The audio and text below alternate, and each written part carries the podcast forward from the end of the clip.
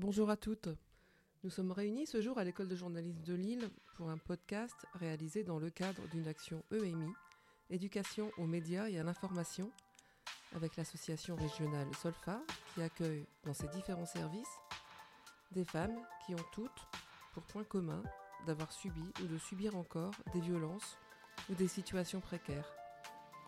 Une adolescente et cinq femmes adultes ont participé à la conception de cette émission. J'accueille donc Zora, Nadia, Messaouda, Franceline, Georgette, Anne, mais aussi Marion, éducatrice spécialisée, et trois étudiantes de l'Académie ESJ, Marine, Emma et Chloé. C'est donc à une émission 100% féminine et 100% féministe que nous vous convions, car avant d'accepter de partir en reportage, nos journalistes en herbe se sont emparés du micro pour témoigner avec force de leur réalité et d'injustices liées à leurs conditions féminines. À chaque cri, car ces témoignages sont bel et bien décrits, succèdent des reportages ou des rencontres qui suggèrent que des ouvertures restent possibles et qu'il y a encore des raisons d'espérer. On démarre l'émission avec le témoignage et le reportage de Zora. Je m'appelle Zora et, euh, j'étais mariée euh, avec un Algérien aussi comme moi. Ça finit mal avec la violence, les manques de respect. Et, euh, je suis pas libre. Et je fais qu'est-ce que je veux. Par exemple, si je suis obligée de mettre le foulard, hein, obligée de mettre euh, les choses longues. Euh, c'est un homme Auguste qui aime la femme toujours enfermée euh, et toujours à lui. Avec cet homme, j'étais pas sûr de moi. J'ai pas de confiance de moi. Toujours, euh, il, donne, il, donne les envies. T'es pas belle, t'es grosse. Il n'y a, a pas de respect. Il y a, a en cas de l'amour et il montre que moi, et il me dit toujours je t'aime, euh, tu es ma femme. Euh, mais c'est pas, pas du tout de l'amour. Voilà c'est pas de l'amour ça. Et après ça commence la violence euh, petit à petit. À chaque fois, les claques, les coups de pied, bah, il s'en fout de moi. Mais il y a beaucoup de choses qui, qui, qui, m'a fait beaucoup de mal. Mais il aime bien comme moi, j'ai j'ai les larmes. J'ai, que je pleure, il, il est vraiment content. Je s'échappais avec mes enfants. Avec trois enfants. J'arrive pas, j'arrive pas rester. Et je veux pas le voir. Ni sa voix, ni son visage, ni. Ah oui, c'est douloureux. Qu'est-ce qu'il m'a fait Qu'est-ce qu'il m'a fait dans ma vie? Beaucoup de mal. Elle n'a pas senti, peut-être Peut-être lui, il n'a pas senti, mais moi, en fait, oh, je suis cassée vraiment. C'est trop douloureux. C'est trop douloureux.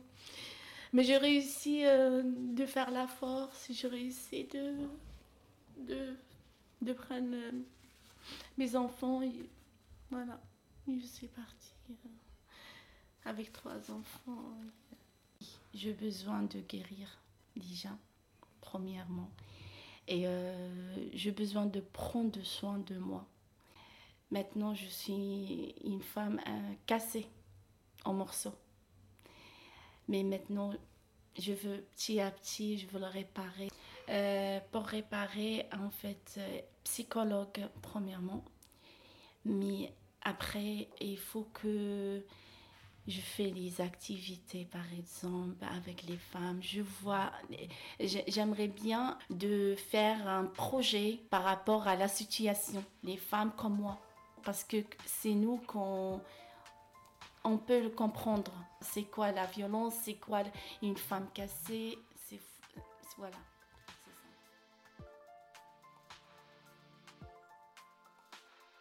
Bonjour, euh, je m'appelle Zora. Je viens aujourd'hui vers vous pour euh, déposer des questions. C'est quoi ce bus? Alors bonjour, euh, moi je suis le docteur Yasmine Oudamoud, je suis une des gynécologues obstétriciennes au CHU de Lille et j'interviens aujourd'hui dans le cadre du réseau euh, Cœur, Santé, Artères et Femmes pour faire euh, du dépistage dans ce bus. Et l'objectif un peu de cette démarche, c'est de faire de la prévention de la santé de la femme. Et donc la prévention de la santé de la femme cardiovasculaire, ça passe aussi par la santé générale de la femme et notamment de la partie gynécologique et obstétricale, donc tout au long de son parcours de vie. On sait qu'il peut y avoir des impacts euh, sur euh, la santé cardiovasculaire un petit peu plus tard. Par exemple, quand euh, les mamans font des complications pendant la grossesse avec de la tension, du diabète, des petits bébés, etc. On sait que ça, ça peut avoir un impact plus tard dans la santé de la femme parce qu'on sait maintenant que c'est un facteur de risque cardiovasculaire au même titre que quand elle fume, par exemple. D'accord? Donc c'est pour ça que j'interviens aujourd'hui en tant que gynécologue pour faire cette prévention en bus. Pourquoi le bus a-t-il été créé Ce bus, il a été créé pour pouvoir euh, justement offrir euh, une zone de dépistage itinérante pour les, pour les femmes qui n'ont pas forcément accès euh, aux soins pour différentes raisons, soit parce qu'elles ne prennent pas le temps de faire ce geste, parce qu'elles bah, ont, elles sont mamans, elles ont plein d'activités, et donc la femme se néglige un petit peu dans sa prise en charge. Et donc l'objectif, c'était de pouvoir offrir un endroit aux, personnes en précarité ou celles qui n'ont tout simplement pas le temps de faire ce dépistage et faire de la sensibilisation à plus large niveau. Euh, pour les gens euh, qui prennent, qui prennent crise cardiaque par exemple. Alors, il y, a des, il y a des signes un petit peu typiques, euh, la douleur dans la poitrine qui va, qui va aller jusque dans la mâchoire, dans l'épaule, qui va serrer, euh, qui va brûler. Ça, c'est la douleur typique. Mais après, on sait aussi que euh, la crise cardiaque, elle peut avoir des formes un petit peu atypiques et avec des, douleurs qui ne sont pas comme d'habitude. Et notamment, la femme fait partie des personnes qui peuvent avoir des douleurs atypiques et ça peut se présenter, par exemple, sous forme de douleur au ventre. Et donc, ça peut être pris à tort pour des douleurs d'ordre, par exemple, gynécologique, alors que c'est authentiquement une, une crise cardiaque qui a lieu. Merci. Est-ce que le stress généré par les violences a des répercussions sur la santé des femmes? Complètement, on sait que le stress a un rôle très important et euh, notamment le stress, euh, quelle qu'en soit son origine, on sait que c'est un facteur de risque d'hypertension artérielle euh, et ça, c'est un, facteur de risque important pour, pour la santé cardiovasculaire des femmes. Et donc, c'est quelque chose à ne surtout pas négliger. Marion, euh, vous êtes éducatrice, vous connaissez bien Nadia. Est-ce que vous avez une réaction au, reportage et au témoignage que nous venons d'écouter? Euh, oui, effectivement, bah, il me semble important de, souligner le, courage et la force dont elle a fait preuve euh, en, nous livrant ce, témoignage, car il est extrêmement complexe de nommer et de dénoncer les violences, notamment les violences conjugales. Euh, parce que notamment on, sait très bien que la dépossession de la parole des victimes euh, est un des buts recherchés par les auteurs de ces violences. Euh, en revanche, que ça permet de, de, parler des violences conjugales, c'est à mon sens une première étape, un, un, premier pas pour se dégager d'une d'une sensation de, de responsabilité, de culpabilité, parfois de honte également, euh, c'est l'occasion, euh, un moment d'alerter, de pouvoir se mettre en sécurité, de pouvoir être accompagné euh, sur différents plans également, que ce soit au niveau psychologique, au niveau social ou au niveau juridique. Mais pour ce faire, à mon sens, il est vraiment nécessaire de, d'accueillir correctement et dignement les récits de vie de ces personnes en leur offrant un cadre sécurisant, un cadre voilà, respectueux. Et, c'est ce à quoi s'attachent euh, notamment les écoutantes du 39-19, euh, les, professionnels euh, des services d'écoute et l'ensemble des professionnels des différents services du pôle violence faites aux femmes de l'association Solfa. Au niveau du bus du cœur, pour rebondir aussi à ce niveau-là, on se rend compte, nous, dans les accompagnements qu'on peut faire, que la santé, l'accès aux soins est complexe pour les personnes qu'on accueille au sein de nos hébergements euh, et que ce n'est pas forcément une de leurs premières préoccupations. Euh, toutefois, il faut souligner que euh, bah, qu'on sait aujourd'hui qu'il y a des études qui, qui, attestent que les violences, elles ont des conséquences importantes à la fois sur la santé mentale et sur la santé physique des personnes qui en sont victimes. Merci. nous allons écouter maintenant le témoignage de Nadia, qui a été une des premières à enregistrer son texte, mais qui, n'a pas pu continuer à, poursuivre l'atelier journalisme. On écoute son témoignage. Je m'appelle Nadia, je viens d'Algérie. Ça fait un an et demi que je suis venue. Je suis venue pour des soins, j'ai la sclérose en plaques. Je suis accompagnée par l'association L'Aparté. C'est une association qui prend en charge les malades de tout genre. Comme il y a mon fils qui était là, qui est lui-même malade de la sclérose en plaques, donc ils m'ont mis avec lui. Alors que j'étais malade, ils m'ont mis comme accompagnatrice, c'est-à-dire que j'accompagnais mon fils. Alors, ma question est comment on peut demander, je ne dis pas à une maman, à une, une femme, parce qu'avant d'être maman, je suis quand même une femme, un être humain malade, d'accompagner un fils malade. Mon fils, il a 30 ans, c'est-à-dire c'est un homme, pas un enfant. Pendant des mois, j'ai demandé à ce qu'il nous donne un logement un petit peu plus grand parce qu'on vivait dans une pièce, moi et mon fils. C'était très, très gênant. Dormir avec mon fils, quand même, c'est un homme, moi je suis une femme. J'allais me, je me changeais dans la cuisine. Je, quand je me réveillais, j'ai passé la majorité de mon temps dans la cuisine parce que je ne pouvais pas rester dans la chambre parce que mon fils dormait. Donc on n'a jamais eu d'aide. Et pour eux, c'était normal parce que j'étais la mère le fait d'être une mère, j'avais plus de droits d'être humain. J'étais plus la femme, j'étais une mère. Donc c'était normal que je prenais soin, même malade. Pour eux, c'était normal que je prenne, prenne, soin de mon fils, que euh, je faisais le ménage, je faisais la cuisine, je l'accompagnais à l'hôpital, je l'accompagnais là où il allait.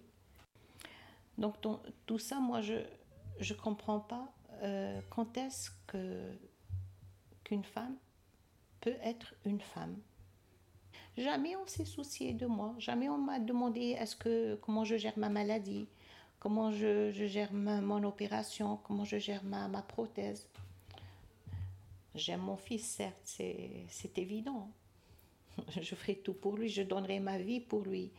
Mais vis-à-vis -vis de la société, je n'existe plus. Du moment que mon fils est malade, j'existe plus. Et si jamais je me plains, la première chose qu'on me dit, c'est normal, tu es sa mère. Voilà. Ça, il faudrait que ça change.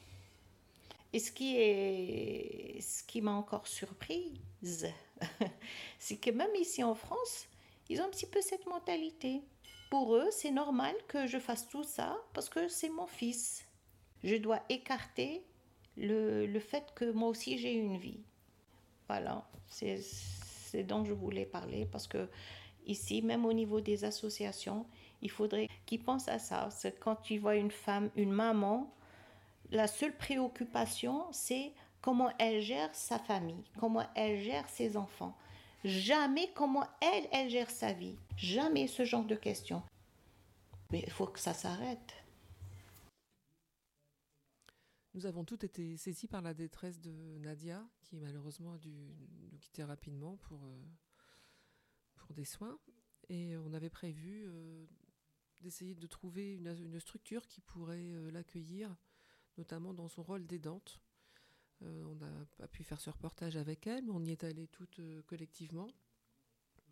Emma, tu pourras réagir après le, reportage. Et c'est Messaouda qui a accepté de, de, poser les questions et qui est intervenu aussi comme journaliste à la, place de Nadia. On écoute le reportage à la Maison des Aidants.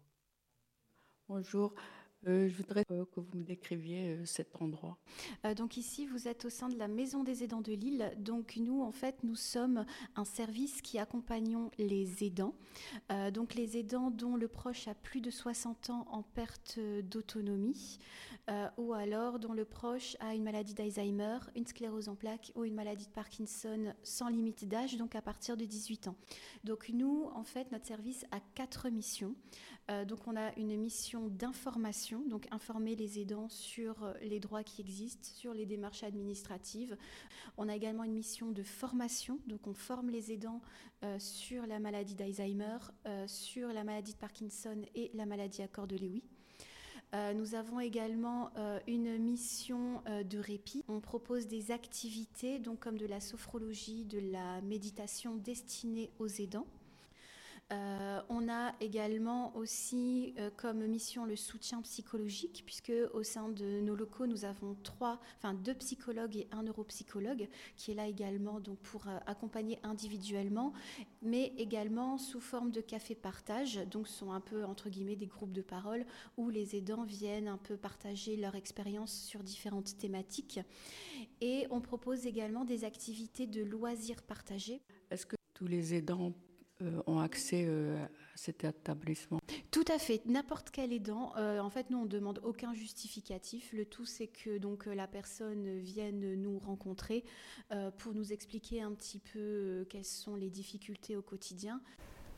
Mais par quel biais, on va dire, ils arrivent Ils viennent vers nous majoritairement, c'est le bouche à oreille dents, il a plusieurs casquettes. Donc, euh, il est infirmière, euh, il, assure, euh, enfin, il est femme de ménage, il fait les courses, il fait tout en fait. Très fréquemment, ils sont vraiment à bout de souffle. Donc, c'est pour ça que nous, en fait, on les encourage vraiment à prendre du temps pour eux. Donc après, on sait très bien que c'est pas toujours, c'est pas toujours facile. Donc c'est pour ça que nous, on est là aussi pour les orienter euh, vers les, services qui offrent du répit. Donc, comme je vous disais, donc il y a les EHPAD, euh, les maisons de retraite avec les hébergements temporaires sur une semaine, deux semaines, trois semaines. Ben, moi aussi, j'ai accompagné euh, pendant deux ans ma mère. Elle avait un cancer généralisé, elle souffrait le martyr et, c'était très dur pour moi. J'étais vraiment seule, ouais. Je pouvais parler à personne. J'aurais bien voulu connaître cet endroit et je trouve que c'est magnifique qu'on a besoin. J'ai l'impression que les, euh, les aidants, ils sont encore plus malades que.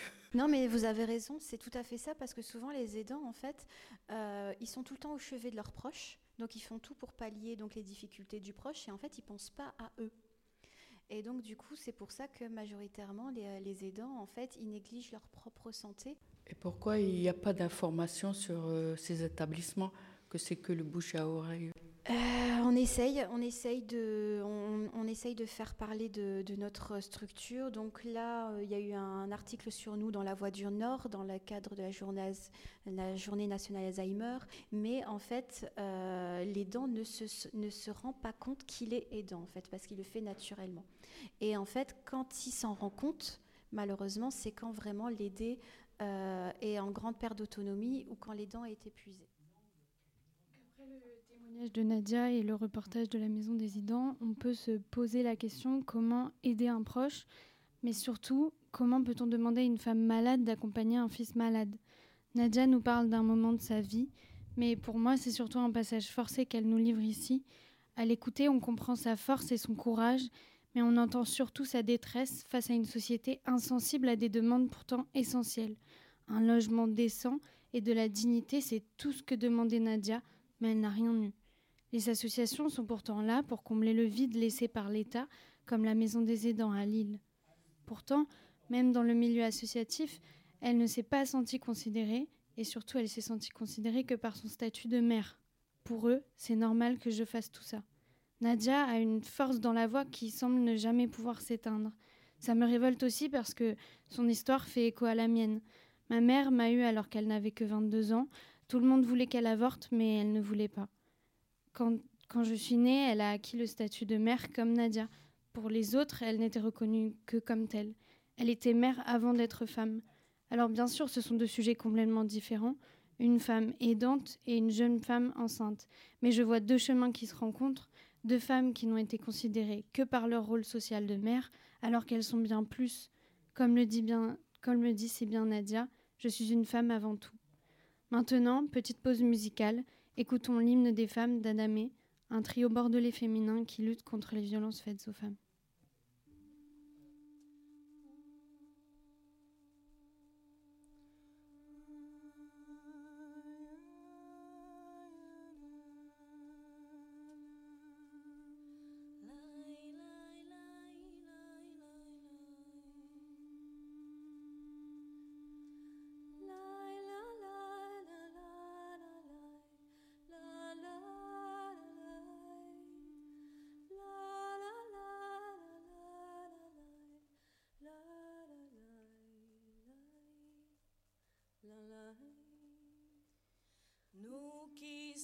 canção passiva.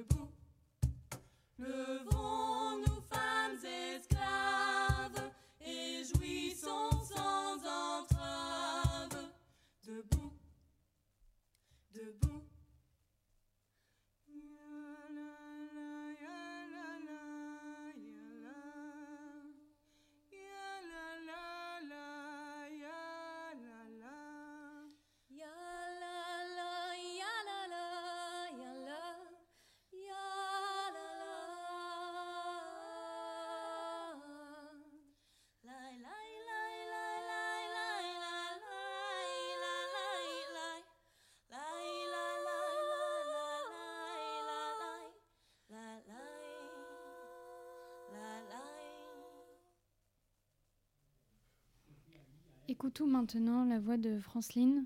Par ces mots, elle nous livre son témoignage poignant alors qu'elle a subi de l'esclavagisme moderne à son arrivée en France. Moi, c'est Franceline.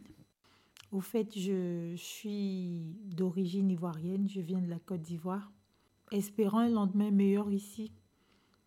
Je pense que déjà là-bas, j'ai, vécu une situation maritale. J'ai, comment dire ça même?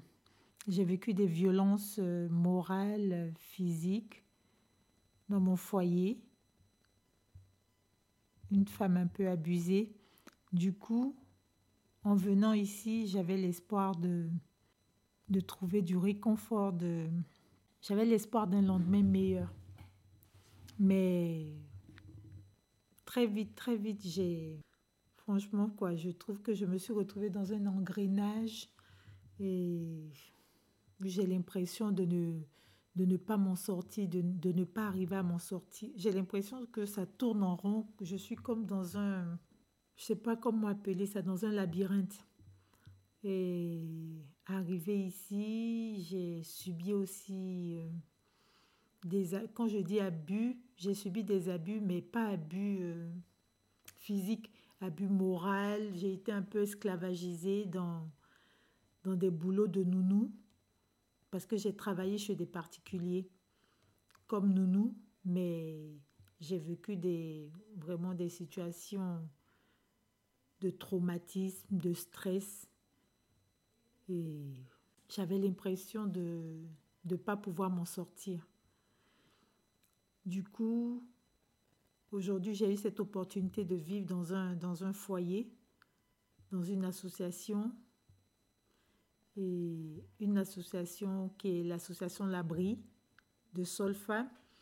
Et, mais je ne sais pas, je ne sais pas quoi dire. Ce que je vis au quotidien ne me rassure pas.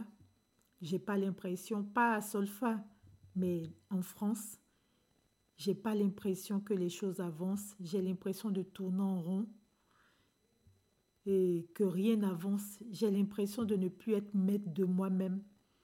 Je ne, je ne dépends pas de moi. Je ne peux pas prendre soin de moi. Je ne peux rien faire de moi-même. Pas de formation. J'ai l'impression de ne pas exister ici au fait. J'ai l'impression que quand tu n'as pas de papier, tu n'existes pas. Et il n'y a rien qui est fait pour nous aider. Moi, je suis dans ma septième année ici. Et je tourne en rond. Pour faire une formation, il faut avoir les papiers. Pour avoir les papiers, on me dit qu'il faut une promesse d'embauche. Au fait, j'ai l'impression que c'est un cercle vicieux que on n'arrive pas à s'en sortir. Quand on n'a pas de papier, on n'existe plus. Ce sont ces mots forts que j'ai envie de retenir. Parce que l'histoire de Franceline, elle nous a tous touchés. Et je me souviens qu'en l'écoutant, on était toutes complètement bouleversées, mais surtout on se sentait toutes vraiment pas fières d'être françaises. Parce qu'elle parvient à quitter son pays à cause des violences qu'elle subit en espérant une vie meilleure, et c'est comme ça qu'elle est accueillie ici, esclavagisée et enfermée dans son statut de sans-papier. Ce sentiment de n'être plus maître de son destin, de ne dépendre que d'une situation administrative qui n'avance pas, c'est juste horrible. Et ça l'est d'autant plus qu'en faisant ce podcast, on a toutes créé des liens forts entre nous. On a partagé des moments, et quand on apprend à connaître Franceline, il n'y a vraiment pas besoin de beaucoup de temps pour se rendre compte d'à quel point elle est une femme forte, libre, et qui mériterait simplement d'être heureuse. Alors quand je vois que malgré tout ce qu'elle a vécu et après sept longues années déjà à attendre des évolutions qui n'arrivent jamais, elle est encore là à avancer comme elle peut et à se battre pour prendre la main sur son avenir, j'ai juste envie de lui dire que pour moi, elle est une source d'inspiration énorme et que ses paroles n'étaient pas juste un simple témoignage dans un podcast, mais une vraie leçon de vie que je suis pas prête d'oublier. Pour garder cette inspiration positive et cet espoir de trouver des solutions, Franceline a tenu à chercher et à comprendre quelle démarche s'offrait à elle pour sortir de l'esclavage moderne dont elle a été victime. Pour cela, on a appelé avec elle divers numéros jusqu'à tomber sur le dispositif national d'accueil et de protection des victimes de la traite. Allô, c'est Madame Goku Franceline. Euh, J'appelle dans le cas de, maltraitance à domicile. Je travaille comme nounou dans une maison. Je suis à domicile et je ne sais pas vers qui me tourner au fait. D'accord. Euh, comment vous en êtes arrivé là? Comment vous avez commencé à travailler euh, dans cette. Euh, c'est de bouche, c'est co une connaissance qui m'a amenée dans cette maison qui, parce que je suis en situation irrégulière et que je n'ai pas de possibilité de travail. J'ai besoin d'argent pour suivre, survivre. J'ai nulle part où aller. Donc, du coup, je suis venue comme nounou, mais je subis, je subis des maltraitances, je dors plus et je travaille jour et nuit. Ok. Et euh, vous, êtes où en ce moment? En Bretagne. Vous êtes dans quelle région? En Bretagne? Oui. Où exactement en Bretagne? À BD.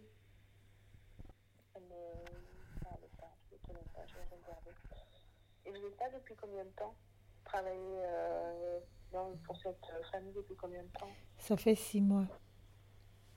Combien Six mois, six mois. Six mois et j'en peux plus là. Et là aussi, j'ai nulle part où aller, je sais pas. Je sais pas quoi faire, vers qui me diriger. D'accord. Et vous pouvez partir quand vous voulez Je peux partir. Si vous trouvez, euh, trouvez un hébergement, vous pouvez partir Oui.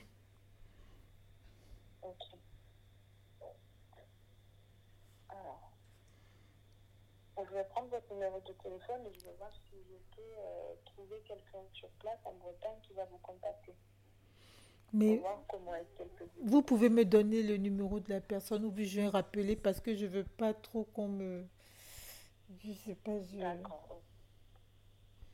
Euh, juste une minute. Vous avez eu notre numéro? J'ai sur Internet, sur Google. D'accord, ok. Voilà, je cherche. Vous pouvez vous déplacer, vous pouvez y aller ou pas? Je vous donne une adresse. Oui, si, si c'est pas loin, si c'est pas, je sais pas. Est-ce que je peux voir et vous rappeler tout de suite? D'accord. J'ai envie de regarder euh, Je vous rappelle. Ce numéro, pour le partager avec vous, c'est le 08 25 00 99 et 07. Mais comme je le disais avant, il a fallu appeler, je crois, quatre numéros avant de trouver celui-ci et d'avoir enfin une réponse décente et humaine.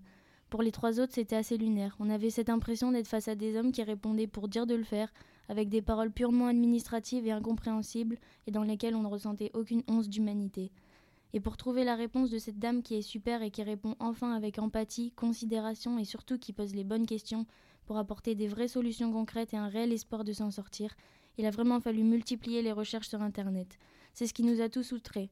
Ce sont des démarches lourdes qui sont impensables quand on est victime de tout, ce dont a subi euh, Franceline. Avoir le courage d'appeler trois premiers interlocuteurs censés être spécialisés sur cette problématique, c'est déjà énorme. Mais le faire et tomber sur des gens qui répondent sans la moindre estime ou bienveillance et qui ne font que renvoyer la balle à d'autres institutions sans ne rien expliquer de concret, c'est assez inimaginable et c'est clair qu'il faut que ça change. C'est désormais un témoignage tout aussi fort que vous allez entendre avec les paroles puissantes et poignantes de Georgette sur ses préoccupations déchirantes au quotidien. Je m'appelle Georgette. J'habite à l'abri, ça fait bientôt deux ans. Je suis préoccupée par cette situation parce que pour moi, je venais pour un temps et puis euh, je partais d'ici.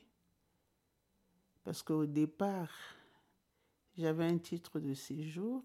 À l'issue de cela, au moment du renouvellement, ils n'ont pas voulu renouveler. D'abord, ils ont annulé euh, le récépissé que j'avais. J'avais commencé à faire des démarches, comment avoir pour avoir le logement, puisque j'avais euh, le numéro de l'identification unique. Et puis, euh, j'ai l'âge. Malheureusement, on ne me l'a jamais payé jusqu'à aujourd'hui. C'est une situation qui me préoccupe parce que je suis une grand-mère. J'aurais bien voulu avoir un chez moi pour euh, accueillir parfois mes petits-enfants, discuter, s'amuser avec. Ben, je suis limitée. On me parle souvent de l'intégration. Je ne sais pas qu'est-ce que je dois faire pour être intégrée en France? J'ai fait mes études en français. Je suis née dans une colonie française qui est le Congo-Brazzaville, qui est la capitale euh, de la France libre. Par rapport à, à mon éducation, euh, à ma jeunesse, je n'ai pas de problème d'intégration. Ben, je ne voudrais pas vraiment m'arrêter, me lamenter par rapport à ma situation. J'ai envie de me mouvoir aussi. Je fais partie d'une association, je suis à Iris Formation, je, j'ai fait partie de l'association des compagnons à l'église. J'aime bien m'occuper. Mais par rapport à la situation actuelle, on m'impose l'oi- l'oisivité.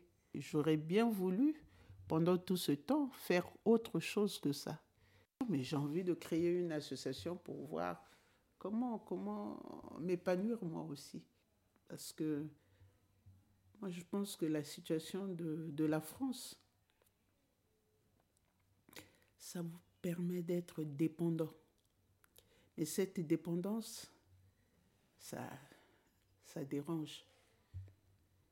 Moi, j'aurais bien voulu aussi avoir une activité qui me permettra de survivre, faire des cotisations, euh, s'il faut payer les impôts, ne pas être dans cette situation dépendante de l'AME parce que les gens pensent que ça nous intéresse d'être dans cette situation. Non, c'est une situation qui ne nous intéresse pas.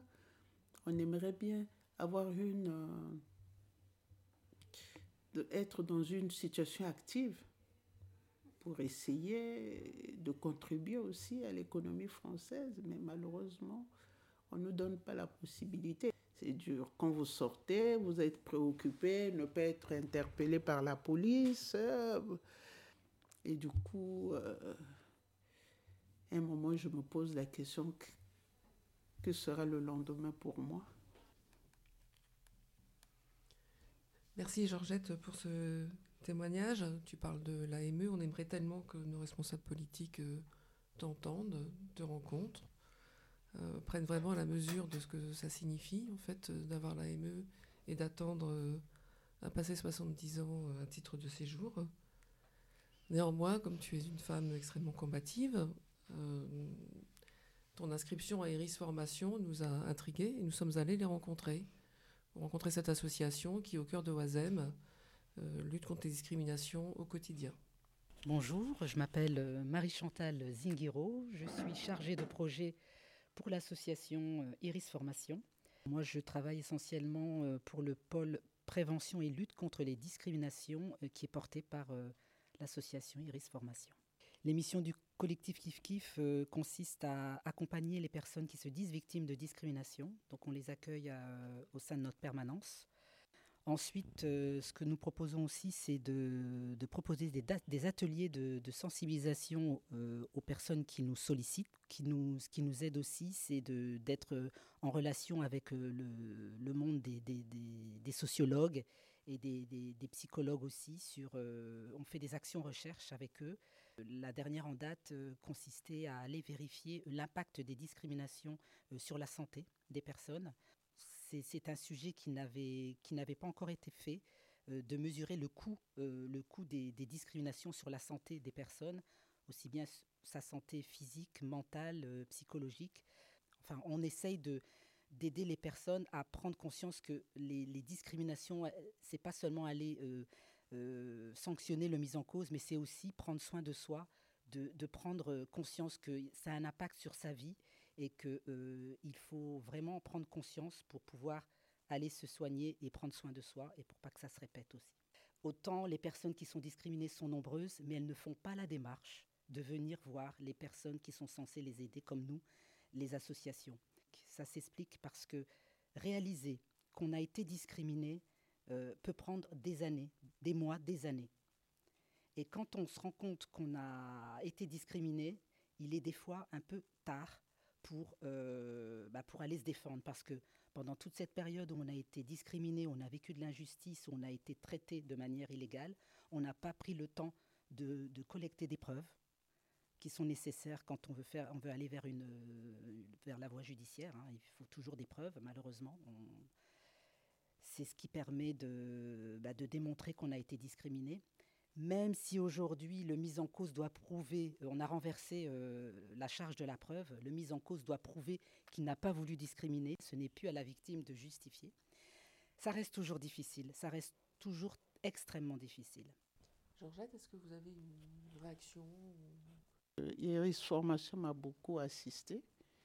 Et à chaque fois que je passais, j'ai rencontré Lila elle m'a accueilli, euh, je lui ai expliqué ma situation. A discuté, ben, elle a essayé de faire des démarches dans la mesure du possible. Et, pour moi, par rapport à la situation dans laquelle je traversais, pour moi, c'était un reconfort moral.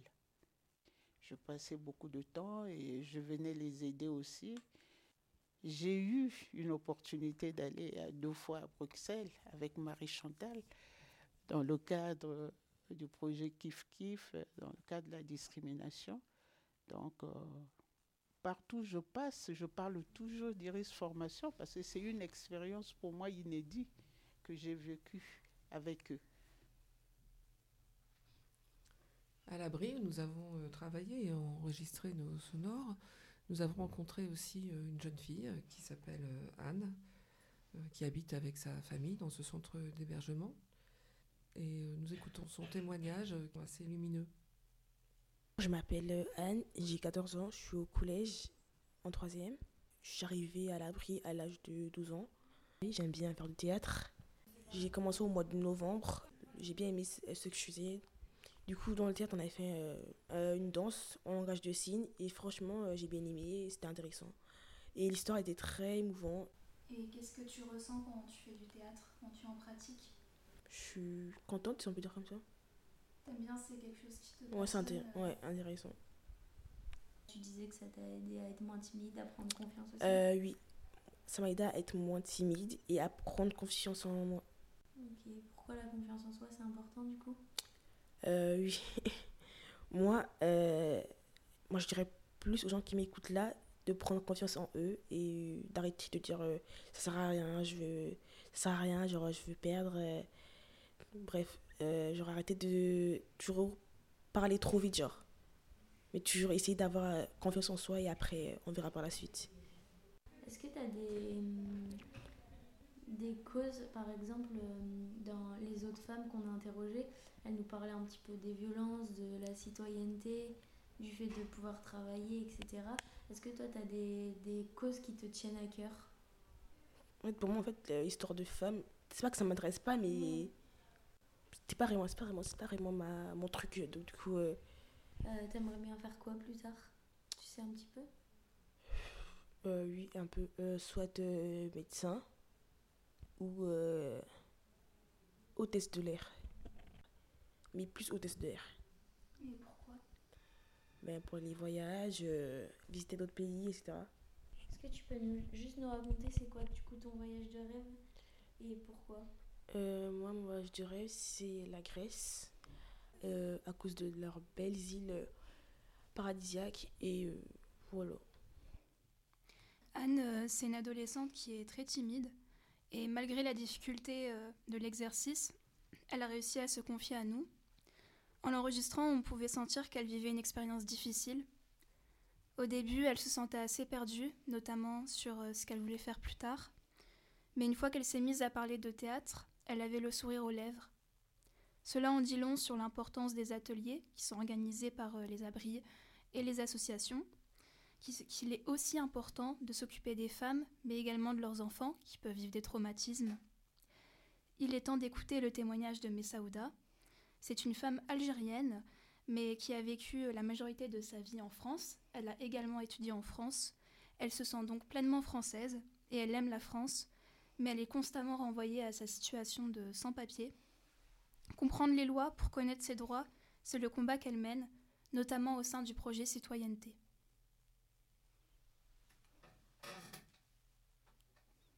Je, suis arrivée en France euh, à l'âge de 5 ans avec mes parents. J'y ai grandi et j'ai étudié aussi jusqu'à l'âge de 25 ans. À 25 ans, mon père euh, m'a obligée à repartir là-bas et à me marier. Mais j'ai pas réussi à, vivre là-bas parce que j'avais, j'étais entre deux, deux rives, on va dire. Mais j'étais plus, je me sentais plus française que algérienne parce que même là-bas, j'étais déracinée, j'étais exclue comme je l'étais euh, enfant ici en France.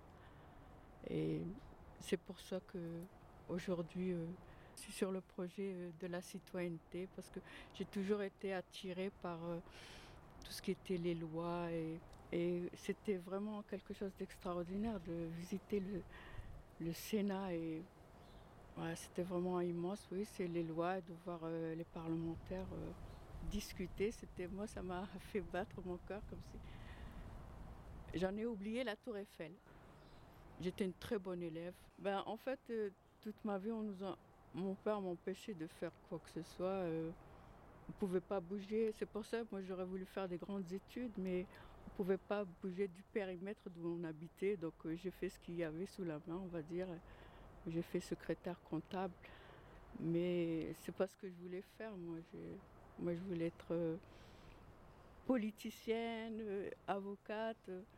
parce que j'ai euh, avocate pour défendre les droits. J'ai toujours été contre l'injustice parce que j'ai toujours vécu ça et aussi je l'ai vu.